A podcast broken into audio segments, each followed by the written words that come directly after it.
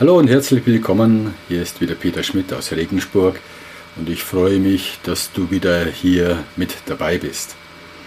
Heute ein Interview mit Lonna Ricci aus Berlin zum Thema gewaltfreie Kommunikation in Führungspositionen. Lorne erzählt uns, wie sie die gewaltfreie Kommunikation in ihrer Rolle als Führungskraft angewendet hat und welche Erfahrungen sie damit gemacht hat. Ich wünsche euch viel Spaß dabei und los geht's.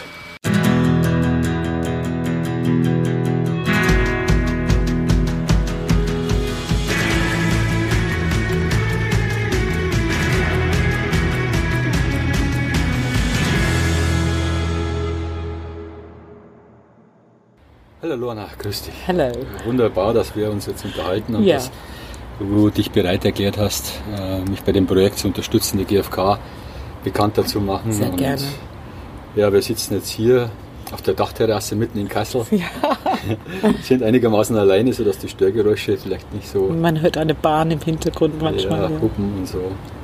Und wir haben noch dreiviertel Stunde Zeit, 45 Minuten für die, die nicht aus Bayern sind, äh, uns zu unterhalten über das Thema GfK mit Führungskräften. Und ja, erstmal zu dir. Äh, wer bist du überhaupt? Wo kommst du her? Ich komme ursprünglich aus Nordirland und kam in den 80ern nach Berlin, um Deutsch zu lernen, aber auch um einer schwierigen Familiensituation zu ähm, entfliehen.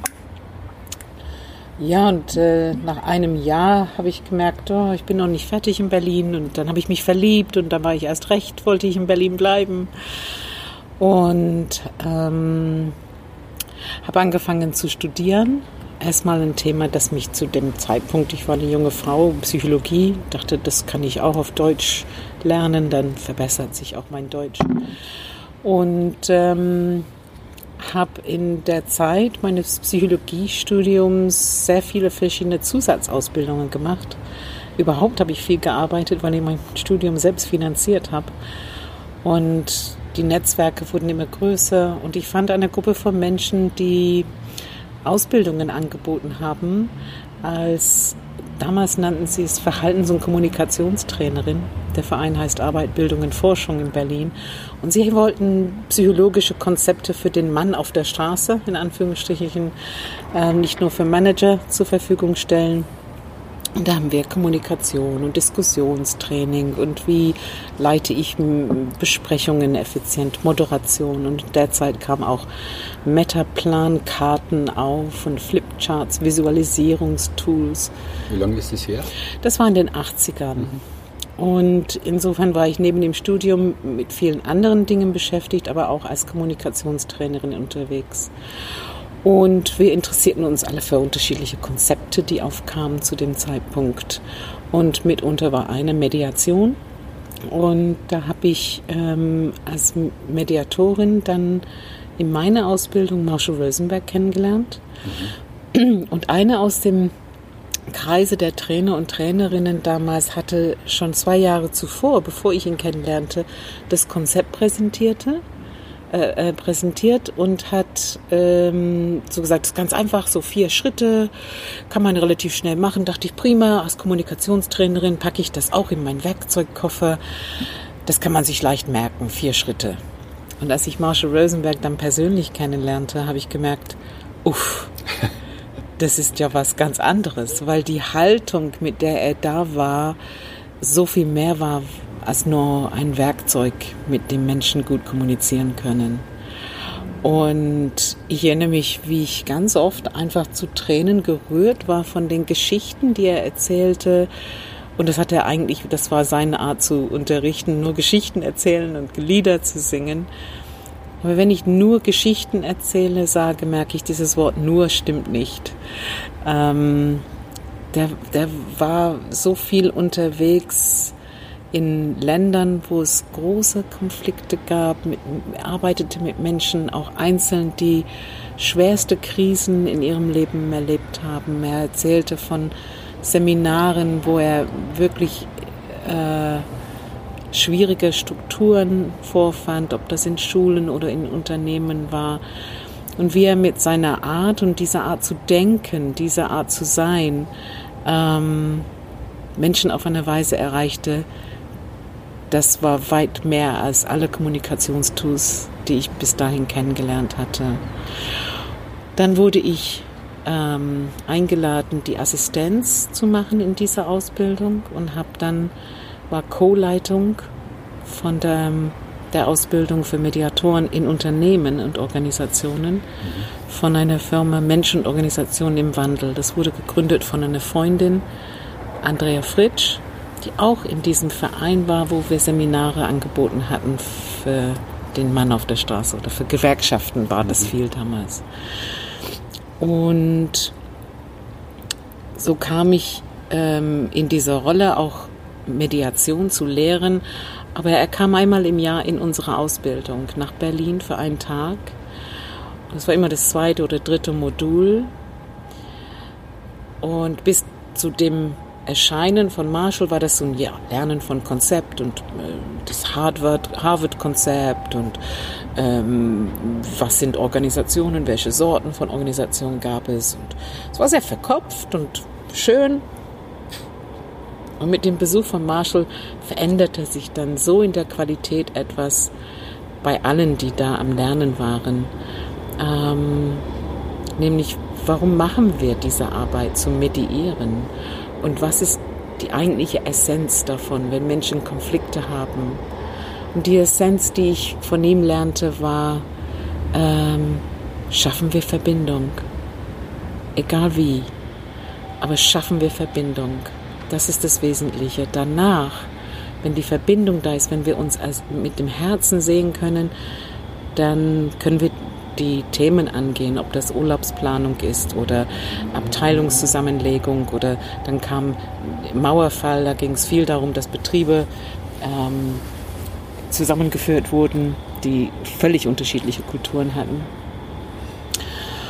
Und sein Besuch im, in Berlin bei uns in der Ausbildung, wir freuten uns immer wie Bolle. Sagt man das aus, außerhalb Berlins? Also wir freuten uns sehr ähm, auf seinen Besuch, weil äh, der einfach eine Wahnsinnsinspiration war.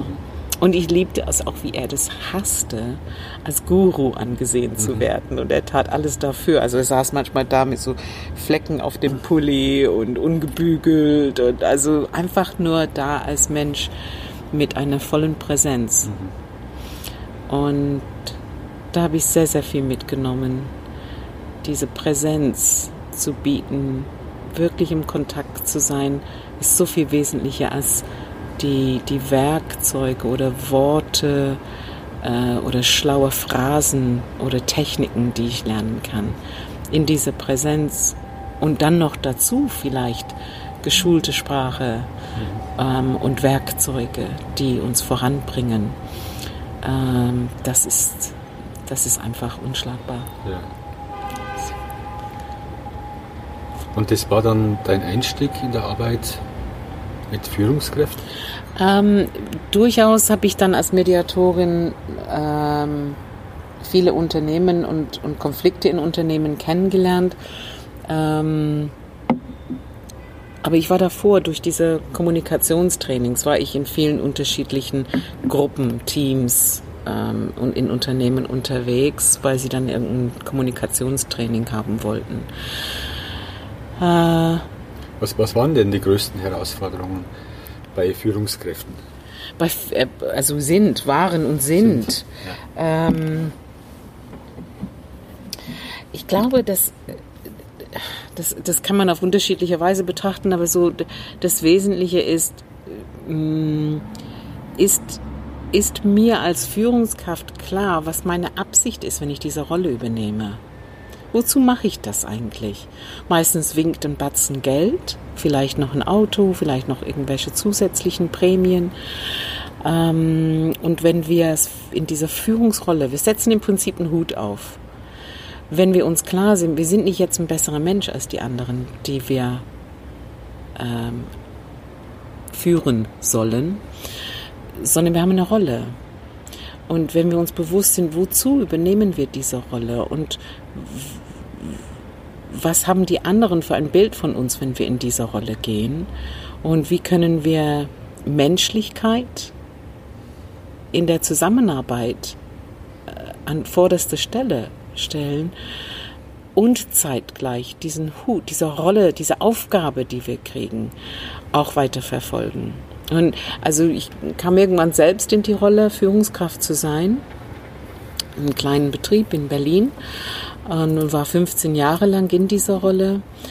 Ähm, und da sind so viele Fallstricke, weil die meisten Menschen, ich eingeschlossen, haben nicht unbedingt super Schablonen im Kopf, wenn es um Machtstrukturen geht. Die meisten von uns sind, ich sage mit, mit aller Vorsicht, ein bisschen beschädigt ähm, in unseren Erfahrungen. Da hat jemand uns geführt, vielleicht war das in der Schule, wo wir ein Scham, also ein schamvolles Erlebnis hatten. Das Typische, was man kennt aus Deutschland, äh, ist dieser witzige Spruch, so sechs Sätzen.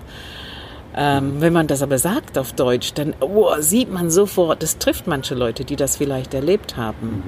Oder in Gruppen zu sein. Wie viele Leute äh, haben die Erfahrung gemacht, nicht als Erste gewählt zu werden, wenn es darum ging, in Gruppen sich aufzuteilen für irgendeine sportliche Aktivität. Mhm. Ja, so, oh, ich wurde immer als Letzte gewählt. Mhm. Und dann, oder vielleicht in unserer Kernfamilie oder in der Ausbildung oder gesellschaftlich gesehen dass, dass wir immer wieder die Erfahrung machen, irgendjemand hat die Macht zu bestimmen, was mit uns ist und wie hilflos wir uns fühlen und was, was uns dann zur Verfügung steht in der Ohnmacht, ist ganz häufig nicht etwas, was uns voranbringt, sondern da ist im Vordergrund eher äh, Wut oder äh, Lähmung oder ähm, Lust, sich aufzulehnen. Ja?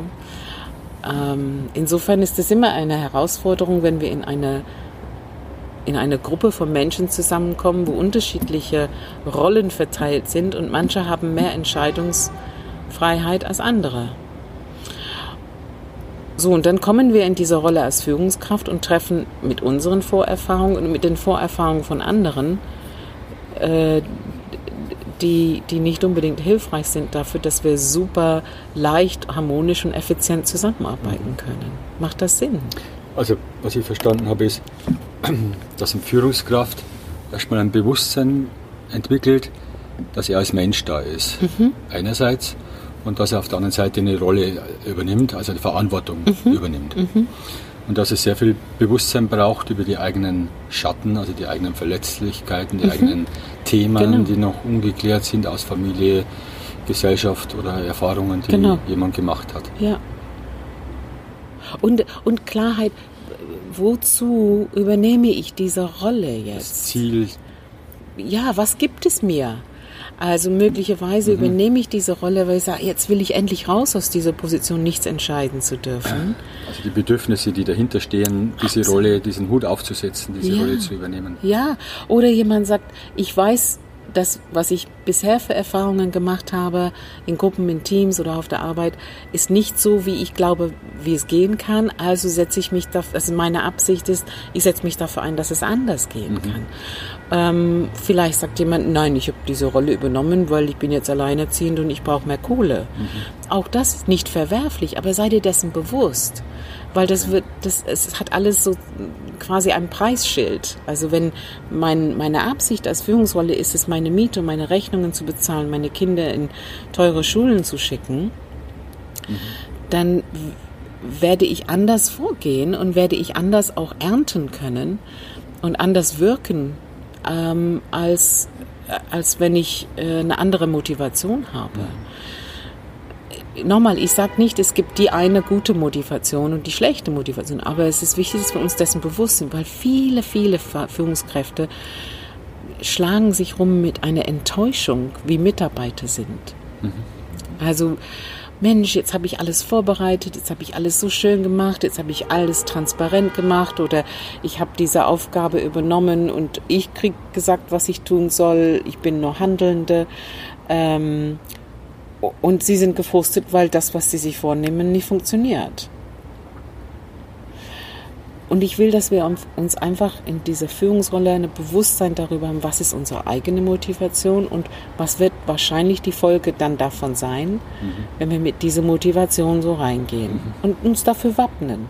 Also sei dir bewusst, wenn du nur vorhast, äh, mehr Geld zu verdienen, wirst du mit anderen Dingen konfrontiert sein aus deinem Team, als ähm, wenn du die Motivation hast, dass die Arbeitsatmosphäre eine andere, also eine, eine positive, harmonische oder effektive ist. Mhm. Ähm, sei dir dessen bewusst. Also das wäre das Erste, wo ich beginnen würde. Mhm. Ähm, du hast gefragt nach Herausforderungen, oder? Ja, was, welche Herausforderungen haben Führungskräfte? Hast du vielleicht aus eigener Erfahrung mhm. gehabt im Umgang mit Führen von Teams, von Gruppen? Und was waren die Schwierigkeiten und inwieweit hat dir dann anschließend die Beschäftigung mit der gewaltfreien Kommunikation geholfen, diese Schwierigkeiten zu meistern? ja, auf jeden Fall war die, die Kenntnis ähm, und das regelmäßige Üben von GFK sehr hilfreich. Also ich hatte schon zehn Jahre lang Praxis mit der gewaltfreien Kommunikation, viel Erfahrung auch in Gruppen mit dieser Haltung, auch die Begegnungen, die Besuche von Marshall in Berlin, ähm, bevor ich dann in diese Rolle kam. Und im Rückblick, wenn ich jetzt zurückschaue, würde ich sagen, oh, da würde ich vieles anders machen. Aber ich begann, ähm, als ich dann irgendwann alleine Führungskraft war, das war so am Anfang nicht geplant, meine Kollegin hat das Unternehmen verlassen und ich habe gemerkt, okay, jetzt wenn ich das alleine entscheiden kann, dann möchte ich gerne GFK in unser Unternehmen platzieren. Dann will ich meine Führungsrolle ausführen, aber mit der Haltung der GFK. Und ich will ausprobieren, wie das geht. Da schaute ich mich um und ähm, fand nicht sehr viel in der Literatur oder in Erfahrungsberichten dazu. Das war ungefähr 99, 2000. Und ich erinnere mich, wie Frank Gaschler, den du auch kennst in München, sagte, Lorna, du bist äh, alleine auf der Welt. Im Moment, es gibt keinen zertifizierten Trainer der, oder Trainerin, der zeitgleich Führungskraft ist. Mhm. Da habe ich gedacht, okay, dann muss ich zusammen glauben, was ich kriegen kann an Anregungen und Inspiration. Und begann Dinge zu verändern, zum Beispiel unsere Besprechungskultur. Ich hörte auf, in unseren Teambesprechungen immer äh, den Zampano spielen zu müssen und immer was reinzugeben und andere zu informieren. Und die Mitarbeitende haben Dinge aufgenommen. Sicher, es gab auch Platz, Dinge zu diskutieren.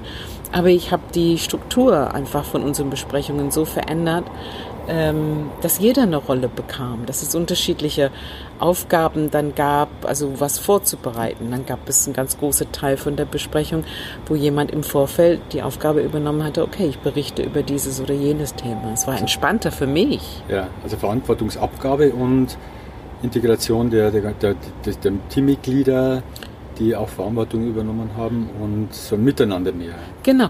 Ich habe immer wieder, ähm, also ich so viel eigenes Coaching und Supervision genommen in der Zeit, die mir heute noch äh, zugutekommt, weil ich selber mich in die lernende Rolle verstand. Mhm.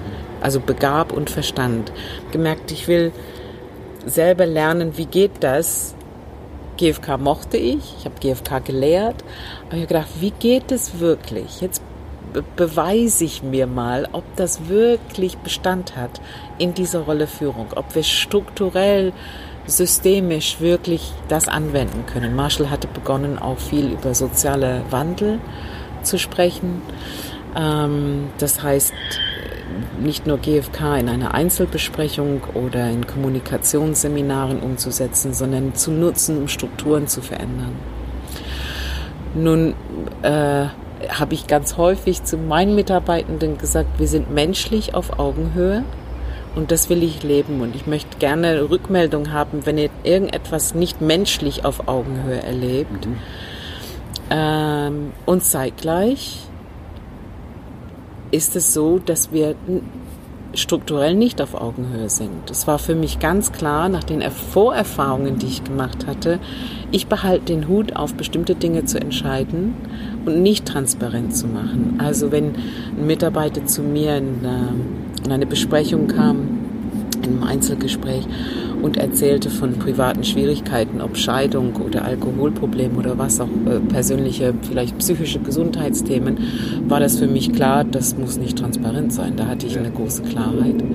Oder äh, wer welches Geld verdient oder ob jemand zusätzlich etwas bekommt für ein Projekteinsatz, den sie gemacht haben. Das habe ich nicht transparent gemacht. Wie weit hat sich dann, also das war ja wie ein Test. Du wolltest testen, Absolut. ob du die, ob die Haltung, das was du lehrst, ob das übertragbar ist auf Führungsebene und ob das funktioniert.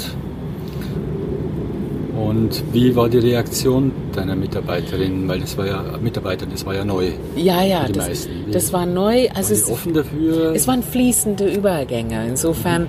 war nicht von heute auf morgen, okay, unsere Chefin ist eine andere. Ähm, und es war Trial and Error, also Versuch und Irrtum. Ja. Also ich, ich, fing an mit Besprechungen ähm, zu verändern und ähm, äh, fing an, dann äh, Dinge zur Disposition zu stellen, ähm, die vorher einfach klar war, das macht die Chefin.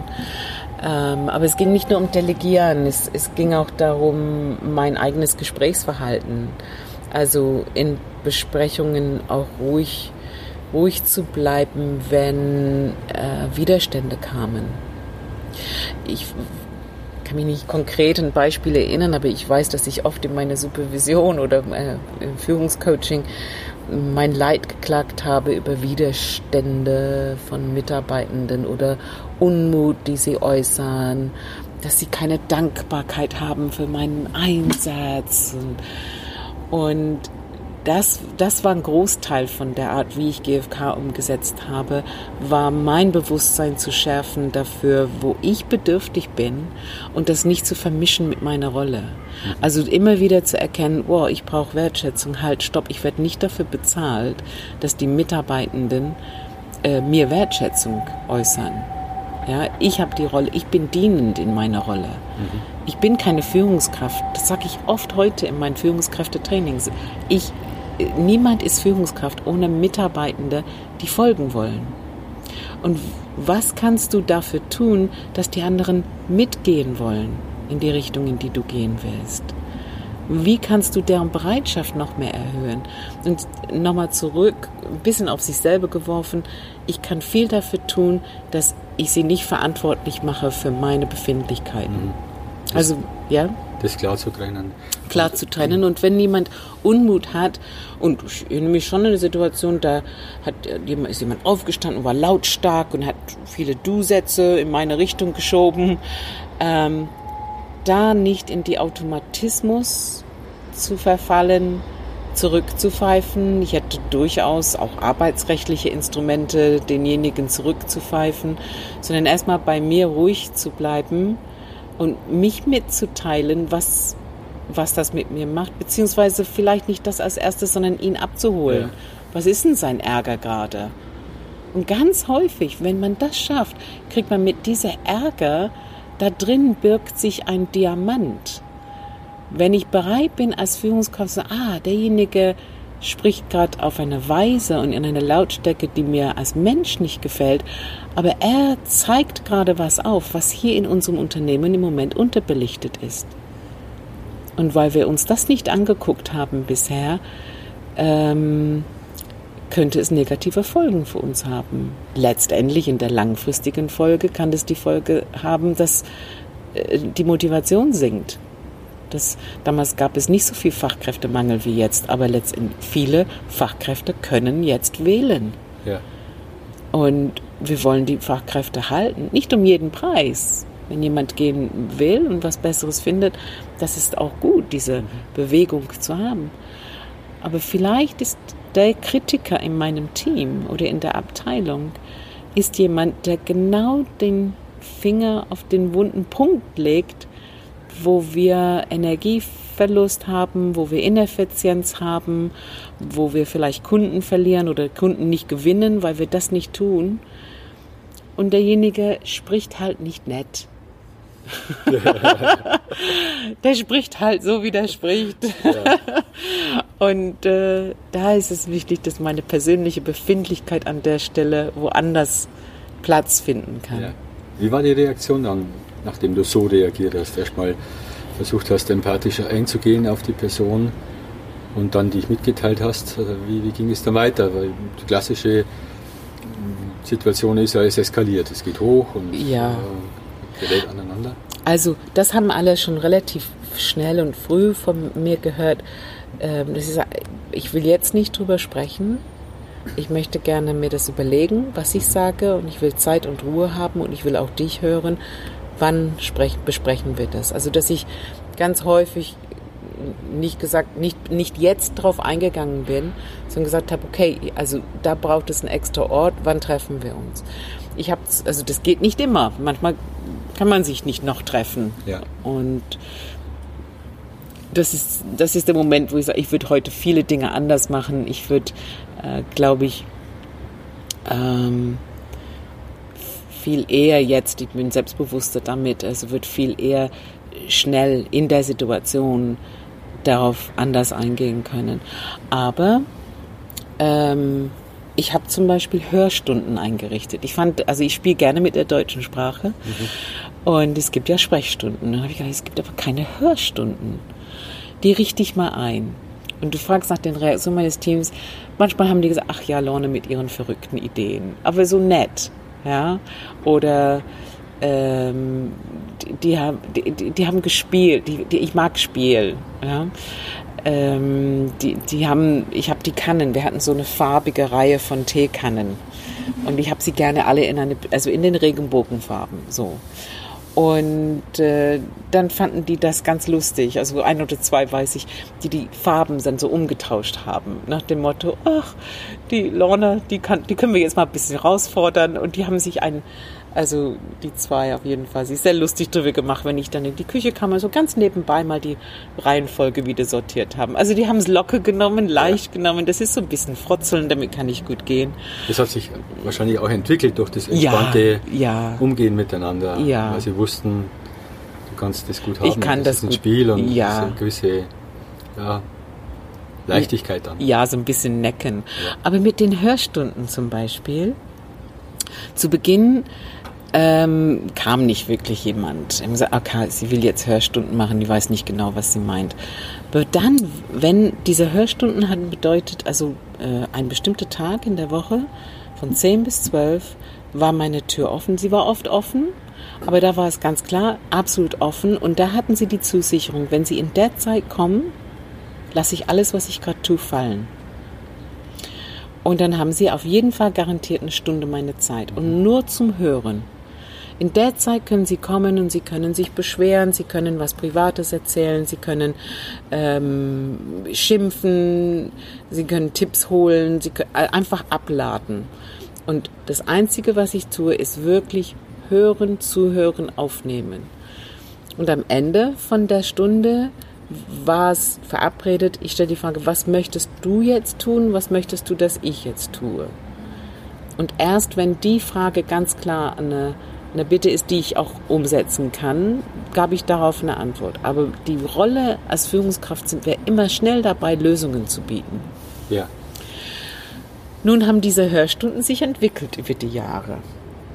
Irgendwann, also es, es, es nutzten auch viele und es war oft ein Moment, wo es nicht wirklich um Problemlösung ging, sondern Begegnung. Mhm. Fand ich ganz schön. Manchmal kamen zwei, drei und wollten zu zweit oder zu dritt mit mir sprechen, weil sie wussten, ich habe dann immer Zeit. Und ich rate jeder Führungskraft, ich hatte das neulich, zwei Führungskräfte, die gesagt haben, jeder kann jederzeit kommen. Ich rate jeder, nicht immer zuständig zu sein und nicht immer ansprechbar zu sein. Du musst als Führungskraft wirklich deine Energien schonen, wie viele ausgebrannte Führungskräfte es gerade gibt, weil sie meinen, für alles und immer zuständig zu sein.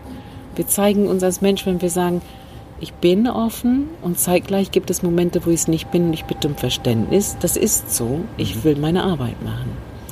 Jedenfalls diese Hörstunden, ich hatte gemerkt, so vielleicht sechs Monate lang kam keiner. Da habe ich gedacht, hm, das kann ich ja werten als Zeichen, alle sind zufrieden. Also habe ich es eingebracht in die Teambesprechung.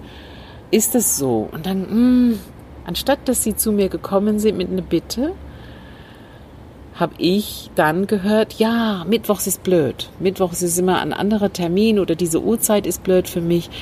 Äh, ich sagte, okay, dann verändern wir das. Wie würdet ihr das gerne haben? Hm, weiß nicht. Ist okay, abgewartet. Eigentlich würde ich gerne jederzeit. Ich sagte, okay, ich mache das, aber es sind nur zwei. Es gibt zwei Stunden in der Woche. Jede von euch kann eine Stunde anfragen und ich vereinbare das mit dir persönlich, individuell. Aber wenn ich schon zwei Hörstunden in der Woche vereinbart habe, musst du auf die nächste Woche warten. Fanden sie super. Dann entwickelte sich das ein paar Jahre weiter und dann merkte ich, ein halbes Jahr lang kommt auch da keiner. Und einmal im Jahr haben wir Ende des Jahres eine Auswertung gemacht, was läuft gut, was würden wir ändern fürs nächste Jahr.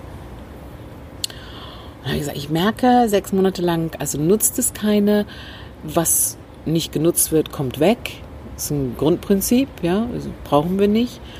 Eine Riesenaufruhr. Auf gar keinen Fall können wir das abschaffen. Ich sage, aber ihr nutzt es nicht. Ja, sagten die. Aber wir wissen, wir könnten. cool. Und da habe ich gedacht, wie interessant, ja. ja. Das ist was, was Marshall meinte mit sozialer Wandel. Schaffen wir Zugang, nicht ja. in der Erwartung, alle müssen das sofort umsetzen. Ja. Aber das Wissen, ich kann jederzeit zu der Leitung hingehen und sie nimmt sich eine Stunde zum Zuhören, das beruhigt mich als Mitarbeitende. Ja, schön zu hören. Das ist ein Beispiel. Ja. Ähm, ich habe vorhin gehört, äh, ein Punkt ist, dass du als du die Führungskraft übernommen hast, dass du das klar getrennt hast, auch artikuliert hast, wir sind menschlich auf einer Augenhöhe. Yes. Und strukturell habe ich den Hut auf. Ich habe die Verantwortung für Richtig. diesen Job, für diese Richtig. Aufgabe, die ich übernommen habe. Und ich habe gehört, du hast deine Mitarbeiter darum gebeten, Feedback zu geben. Yes. Hast du Feedback bekommen? Oh ja. Ja, also oh. die waren so offen und haben dir auch als Führungskraft Feedback gegeben? Ja, ja, absolut. Also ich habe dann ein Personalführungsinstrument um, also eingeführt und umgeändert, wo es so sehr deutlich auch darum ging, einmal im Jahr auf jeden Fall, will ich für Feedback haben, ähm, wie geht es, wie geht es mit dem, was hier im Unternehmen läuft. Manchmal kam Feedback, also, das, das ist interessant eigentlich. Da hat jemand ähm, mich interviewen wollen vor vielen Jahren ähm, wir haben ja GfK-Tage äh, durchgeführt in Berlin. Also da fingen die auch an, die Berliner GfK-Tage. Und jetzt gibt es in vielen Städten einen gewaltfreien Tag oder Kommunikationstag. Und da habe ich dafür gesorgt, dass unser Unternehmen bezahlt, wer teilnehmen will, kann teilnehmen. Sie haben also nicht von mir die Erwartung gekriegt, ihr müsst alle GfK können. Und das ist das, was ich diesmal ändern würde, wenn ich das nochmal starten Früher würde. Früher war es auf Freiwilligkeit? Absolut auf freiwillig. Ah, ich habe es offen gemacht, dass ich GFK mache, dass ja. es mein Herzensanliegen ist, aber keiner musste in irgendeiner Weise GFK lernen. Mhm. Das würde ich jetzt ändern. Was würdest du jetzt machen? Ich würde das also in dem ersten Jahr, wo jemand, in, also wenn ich nochmal ein Unternehmen führen würde, würde ich sagen, in dem ersten Jahr kriegt jeder auf jeden Fall eine Jahresausbildung und das ist Teil einfach des Einstiegs. Das ist Pflicht. Ja, ich mag das Wort Pflicht nicht, aber jetzt letztendlich wäre das Teil des Pakets. Ja. Also wenn wir arbeiten miteinander, ähm, gibt es ja einen Vertrag. Ja. Und der Vertrag heißt, ich bin bereit, dir zu zahlen für deine Arbeitszeit. Ja. Und du bist bereit, dafür die Arbeitszeit zu leisten. Mhm. Und zu deiner Arbeitszeit gehört deine Arbeitsaufgaben und das wäre eine der Aufgaben, mhm. der GFK zu lernen. Okay. Weil es kam jemand, um mich zu interviewen und war entsetzt, dass meine Mitarbeitenden zum Teil GFK nicht praktizieren. Mhm. Das hatte sie gedacht, weil ich erzählte, ich setze GFK in meinem Unternehmen um. Ich wollte aber, dass es wirklich freiwillig ist. Okay. Und sie haben GFK gelernt, miteinander so umzugehen. Ähm, es hat sich in deren Kontakten auch was verändert, ähm, weil sie das vorgelebt gekriegt ja. haben. Und so rum funktioniert es für mich. Gelernt am Modell, In dem Fall warst du das Modell. Ja, oder, oder an den Anregungen, die sie bekommen mhm. haben, die Zusatzangebote, wo sie freiwillig hin konnten. Ja. Ob sie von mir unbedingt gelernt haben, weiß ich nicht. Aber ich würde gerne nochmal zusammenfassen. Ja. Also am Anfang habe ich gehört, wenn ich als Führungskraft ähm, tätig bin, dann ist es wichtig, dass ich als Mensch mich als Mensch sehe auf der menschlichen Ebene. Yes. Dann die Verantwortung übernehmen für die Rolle, die ich habe. Yes. Für, die, für den Job, den ich übernommen habe. Und vor allem ein Bewusstsein entwickeln für meine Absichten. Was, warum mache ich diese Rolle? Warum tue ich das, was ich tue als Führungskraft? Und welche Bedürfnisse erfüllt, erfüllen, möchte ich mir erfüllen? Welche Anliegen? Genau. Ist es äh, finanzielle Sicherheit? Ist es etwas bewegen, Beitrag leisten, Status. Veränderungen, Status? Hm, sowas in der Richtung. Und ja, menschlich auf Augenhöhe sein und strukturell äh, den Hut aufhaben. Gibt es sonst etwas, was du sagst, äh, was du einer Führungskraft mitgeben würdest, was wichtig wäre? Auf jeden Fall Unterstützung. Hol dir so viel Unterstützung wie möglich. Ja. Mach es nicht alleine. Du bist nicht alleine. Schaffe dir entweder ähm, Peergruppen, also Leute, andere, sorg dafür, dass es mit anderen Führungskräften so Austauschgruppen gibt, wo du mhm. dich entlasten kannst, wo du auch abkotzen kannst. Das finde ich wichtig. Ja. Keiner von uns ist heilig und kann also immer in der Haltung bleiben, Verständnis zu haben. Wir müssen auch unseren Frust loswerden. Ja. Ja? Schaff dafür einen Rahmen. Ja. Oder äh, buch dir Coaching, wenn das Geld da ist. Ja? Oder kollegiale Empathiegruppen. Ähm, sorg dafür, dass du gesund isst, gesund schläfst, dass dein, dein Privates auch im Balance ist, dass du genug Ausgleich hast, dass du nicht nur arbeitest. Das ist das, was ich auch rausgehört habe bei dem allem, was du erzählt hast, dies, dieser Punkt Selbstfürsorge, dass das so extrem wichtig ist. Absolut, Selbstfürsorge und zwar mit der Absicht, deine Rolle gut füllen zu können. Ja. Ähm, ich habe viel darüber geschrieben. Also Hörstunden ist eine Sache, aber wer mehr wissen will, habe ich mein Sabbatjahr genommen und in diesem Sabbatjahr wurde ich leider sehr krank, mhm. so dass ich eigentlich mich kaum bewegen konnte, nur meine rechte Hand. Das kann man mit der rechten Hand gut machen, na gut, super gut mit der Maus. Ja, so, ja. da habe ich geschrieben. Und die haben drei Monate lang im Prinzip auf der Couch liegend meine Erfahrungen als Führungskraft in der Umsetzung von GFK beschrieben. Kann man das nachlesen irgendwo? Absolut. Das ist ein Kapitel, das heißt GFK in der Personalführung, ähm, in einem Buch. Es heißt Empathie als Schlüssel. Ja. Ausgegeben im Belz Verlag von Sabine Geiger und Sibylle Baumgärtner. Ist viel, viele Berichte von Psychologen für Psychologen, aber es kann jeder lesen. Ja. Und äh, Beispiele, wie GFK umgesetzt werden kann. Ja, finde ich auch absolut ein Buchtipp. Äh, finde ich ganz spannendes Buch. Robert González hat auch geschrieben. Beitrag drin, ganz interessante, ganz interessante. Genau, Beiträge. genau, ganz viele ja. haben.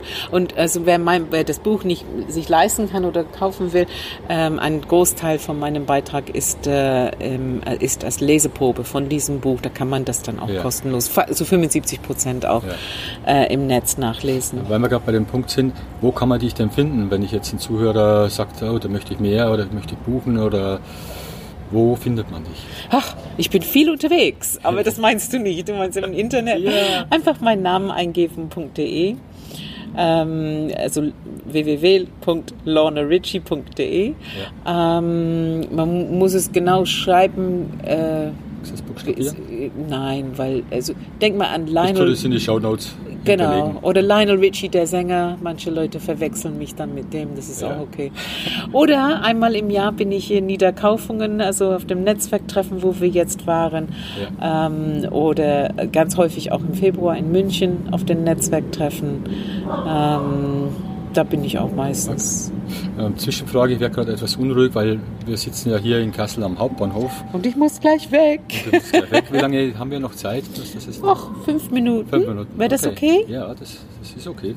Hm, Habe ich dir zu lange gequatscht hier, gell? Nee, dann würde ich es etwas abkürzen. Och. Einmal vielleicht ein paar Sätze dazu. Wie war der Effekt, nachdem du Führungsrolle warst und hm. die Strukturen etwas verändert hast? Äh, in Bezug auf Effizienz, äh, Mitarbeiterzufriedenheit etc.? Naja, das ist immer eine schwierige Frage, weil du hast keine Kontrollgruppe. Kannst nicht sagen, was wäre gewesen, wenn ich es nicht gemacht ja. hätte. Der, der, Effekt, den ich definitiv messen kann, ist, ich bin 15 Jahre lang in der Rolle geblieben.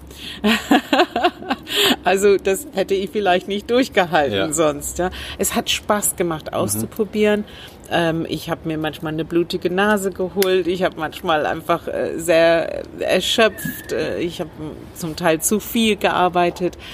Aber ich war immer wieder, immer wieder in der sehr bewussten Entscheidung, und ich will morgen wieder in diese Rolle gehen. Mhm. Und das glaube ich, das hält einen, hält den Spaß und die Lebendigkeit. Ja. Das war ein super Effekt. Und ja. dass ich jetzt hier mit dir sitze und darüber reden ja, kann, ist auch ein schöner Effekt. Kommen wir zu den Tipps. Okay. Hast du einen Buchtipp zu diesem Thema gewaltfreie Kommunikation und Führungskräfte oder Führungskräfte überhaupt? Du hast ja schon einen, einen ja. Tipp genannt, Empathie als Schlüssel. Ja. Das Buch, gibt es sonst etwas, was du empfehlen oh. möchtest? Ähm, also ich habe nicht alle Bücher gelesen zu dem Thema, aber ich lese gerade jetzt ein von Daniel Coyle. Das ist auf Englisch, ich glaube noch nicht auf Deutsch. Und es heißt The Culture Code, also übersetzt der Kulturkodex. Mhm. Und der Typ, der hat vier Jahre lang verschiedene Gruppen und Teams aus allen möglichen Branchen angeschaut und zwar diejenigen, die am effizientesten waren, die meiste ihrer Branchen. Ob das militärische Gruppen waren, Sportgruppen, sogar bulgarische Bankraubgruppe äh, ist dabei. Also ganz verschiedene Gruppen, also nicht nur Unternehmen, wo vielleicht ist ein Bankräuber auch ein, auf gewisse Weise ein Unternehmen. Ähm, und er hat geguckt, was gibt es denn, was die machen, was macht sie denn die Besten ihrer Branche? Ja. Best Practice, sagt ja, man so ja. oft. Ne? Ähm, und dann hat er herausgefunden, drei Sachen. Mal gucken, ob ich die zusammenkriege. Das erste ist Empathie. Tatsächlich mhm. sich in die Schuhe des anderen reinversetzen können. Die Welt, die, das Problem aus, dem, aus der Sicht der anderen Person sehen können. Das zweite ist Verletzlichkeit. Sich zeigen. Sich zeigen. Das heißt nicht, ich muss als Führungskraft vor meinem, meine Truppe weinen, aber wenn die kommen, sind die da. Ja. Aber auch sagen, ich weiß gerade nicht weiter. Ja. Ich habe keine Lösung. Oder ich bin gefrustet mit mir, wie das abgelaufen ist. Die meisten Leute wissen von der Führungskraft, wenn der gefrustet ist mit dir. Aber ja. sagt der auch, wann es für ihn blöd war? Das ist eine authentische yes. Rolle. Und, und ja, die, die eigene Verletzung, was Brene Brown sagt äh, in ihrer Scham, als Schamforscherin, das ist die, die, die, der Schlüssel dazu, dass wir diese Schamkultur auflösen. Mhm. Ähm, zeigen wir uns verletzlich. Mhm. Ähm, und das Dritte ist unser Zweck, unser gemeinsamer Zweck. Mhm. Haben wir es klar, wozu machen wir das denn? Warum sind wir hier? Was Wo? ist das große Ganze? Ja. Okay. Was ist, wieso machen wir das gerade? Ja, ja also, danke. Vielen Dank. Gibt es ein Buch, was du sagen möchtest, was du sagst, das ist eines der wichtigsten Bücher für dich in deinem Leben? Was dir am meisten. Buch nicht, aber Tätigkeit. Tätigkeit. Ja. Musik und Tanz. Mhm. Ähm, das gibt dir Kraft und. Also finde etwas, wenn du in, in der GfK oder, oder als Führungskraft am Arbeitsplatz unterwegs bist, finde etwas, was dich deine To-Do-Liste vergessen lässt. Mhm. Egal was es ist. ist hast du den Lebenstipp vor, vorgegriffen? Ja. also für mich ist es Tanz. Ich gehe so oft auf die Tanzfläche und habe keine Lust und bin genervt und gefrustet und erschöpft und ähm, nach fünf Minuten ist das weg. Ja. Also schaffe dir einen Raum dafür, äh, da aufzutanken. Ja. Finde deine Tankstelle. Okay. Hast du noch Tipps für Menschen, die sich mit gewaltfreier Kommunikation beschäftigen, die dabei sind, die Haltung zu verinnerlichen? Gibt es da etwas, was du die, die am Anfang sind damit? Am Anfang sind oder vielleicht auch schon länger unterwegs sind, wo du sagst, äh, das hat mir am meisten geholfen? Am meisten geholfen war das, ein Homegroup zu haben. Das heißt Menschen, wo ich einmal im Monat, es kann häufiger, weniger sein, egal, aber auf jeden Fall eine gesicherte Gruppe. Ja, Netzwerk. Netzwerk, wo, also eine kleine Gruppe, wo mhm. ich ein Hotline haben kann. Ja. wo ich anrufen kann und sagen kann, ey, mir, mir, ist das nicht gelungen oder ich weiß nicht, wie es geht oder ich habe alles vergessen Ähm, so, Ja. das, das ist auf jeden Fall ein Tipp. Und lerne weiter. Ja, ja. Gib nicht auf. Kleine Schritte. Ganz kleine Schritte. Manchmal geht es zwei Schritte rückwärts, bevor es eins vorgeht. Ich habe mal einen Spruch gehört äh, für Menschen, die gewaltfreie Kommunikation lernen. äh, Die ersten 30 Jahre, die sind die schwierigsten. Etwas übertrieben, aber es dauert einfach, es ist ein Prozess. Nicht mal Marshall Rosenberg war immer in der Haltung Ja, ja, der GfK. okay. Also vielleicht äh, da die Erwartungen ein bisschen ja. runterschrauben. Also bleib dran, bleib dran und such Unterstützung. Das Ja. ist ja das, was du vorher auch schon erwähnt hast. Bei, Absolut. bei den Rollen der Führungskräfte such dir Unterstützung. Mach's nicht alleine, genau. Und sei dir gewiss, andere sind dabei auch, Ja. die Welt zu verändern. Und es geht in kleinen Schritten, aber es geht am besten zusammen. Okay, wunderbar. Hast du noch einen äh, Tipp äh, von einem Trainer oder Trainerin, wo du sagst, das wäre interessant, diese Oh. Person zu interviewen? Für dich? Ja. Oh, da, dann mache ich mir Gedanken. Aber letztendlich ist auf dem GfK-Portal, das ist so genial, da Ja. sind so viele Trainer jetzt da drauf, gfk-info.de. Auf dem Portal kann man in seiner Region zu dem Thema, was man sich wünscht, einfach alles Mögliche mittlerweile finden. Das ist toll. Oder ansonsten, wir bieten ja in Berlin, ich mit Tilman Krakow, mein jüngerer Kollege, äh, Multiplikator-Ausbildung, GfK-Multiplikator in, in der Arbeitswelt. Das, äh, dieses Jahr ähm, haben wir Leute aus so vielen verschiedenen Organisationen und wir reden darüber, wie kann man das umsetzen in der Arbeitswelt. Wo, wie findet man die Seite? Oder? Auf, auf der Website. Auf der Website ja. von dir. Ja. Wunderbar. Jetzt kommen wir zur letzten Frage. Okay, genau. In zehn Minuten geht der Zug? Ja. Ja. Welche Träume hast du noch? Welche Visionen hast du noch? Oh je, da haben wir zu wenig Zeit. Oder vielleicht in ein, zwei Sätzen, das Welche Wichtigste, was so, Träume? Oh, so wieder da ist. Was Das wünschst du dir was für dich, für die Menschheit, für ich wünsche mir, dass ich noch so lange lebe, dass ich sehen kann, dass es in der Politik, in der Öffentlichkeit selbstverständlich ist, wenn jemand mir was sagt, was mir nicht gefällt. Also nicht ich, sondern wenn einer was hört, was ihm nicht gefällt, dass er zuallererst sagt, was ist bei ihm angekommen und checkt, ob das stimmt. ja. Wenn wir das praktizieren würden, bevor ich dir den Kopf einhaue, auf der politischen oder auf der äh, öffentlichen Bühne, check ich, sag mal, wolltest du mich gerade angreifen? Hast du grad, bist du genervt wegen das, was du gerade von mir gehört hast? Oder geht es dir darum, dass du selber entscheiden willst, was ist? Oder ich frage dich. Und zwar in einer Umgangssprache, nicht nach den Listen, die wir Ja, ja alle ja. auswendig lernen wollen. Das finde ich nicht lebensnah. Also ein Paradigmawechsel Yes. im Stil vom Umgang miteinander. Yes. Genau das Gegenteil, was Trump momentan macht oder was andere Absolut. Trump ist ein, unser Lehrmeister. Politiker. Ja, wie es nicht geht. Er ist unser Lehrmeister, ob wir die Menschlichkeit hinter dem, was er fabriziert, sag bewusst fabriziert, ob wir die Menschlichkeit dahinter sehen können. Und nur weil wir es sehen können, heißt es nicht, wir müssen es gut finden. Ich äh, höre ganz oft zu Hause, mein Partner ist da ein bisschen weiter als ich in der GfK, der sagt, oh Mann, der Trump, der tut mir so leid. Und das ist für mich ganz schwer zu hören. Ja. Und jemand, ich kann Verständnis haben für jemand und trotzdem sagen, derjenige ist nicht der Richtige für diesen Job.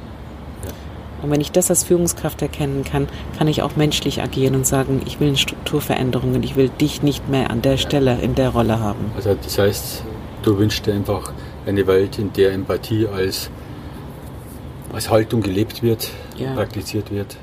Und wir kriegen immer eine zweite Chance. Also wenn, wenn mir es nicht gelungen ist, dich jetzt zu hören, dass mein Mitarbeiter, der mich nämlich beschimpft, Ja. kann ich und, und ich reagiere auf dich vielleicht so, dass ich denke, "Mm, so richtig Glanzleistung war das von mir auch nicht. Kriegen wir immer eine Chance zu sagen, okay, Peter, äh, heute ist ein neuer Tag, ich will nochmal mit dir darüber reden, was gestern gelaufen ist. Bist du bereit? Ja. Und lass uns diese zweite Chance Miteinander reden, schaffen. Verbindung schaffen. Yes. Ja. Lass Und uns das diese- auf, der ganzen Welt. Genau. Lass uns Ja, die zweite wunderbar. Chance. Gib jedem eine zweite Chance. Lass uns die zweite Chance Okay. suchen. Oh, der Zug fährt. Peter, ich muss Ja, los. vielen Dank fürs, fürs Danke Interview. dir. Und ja, alles Gute dir. Gell? Danke dir auch.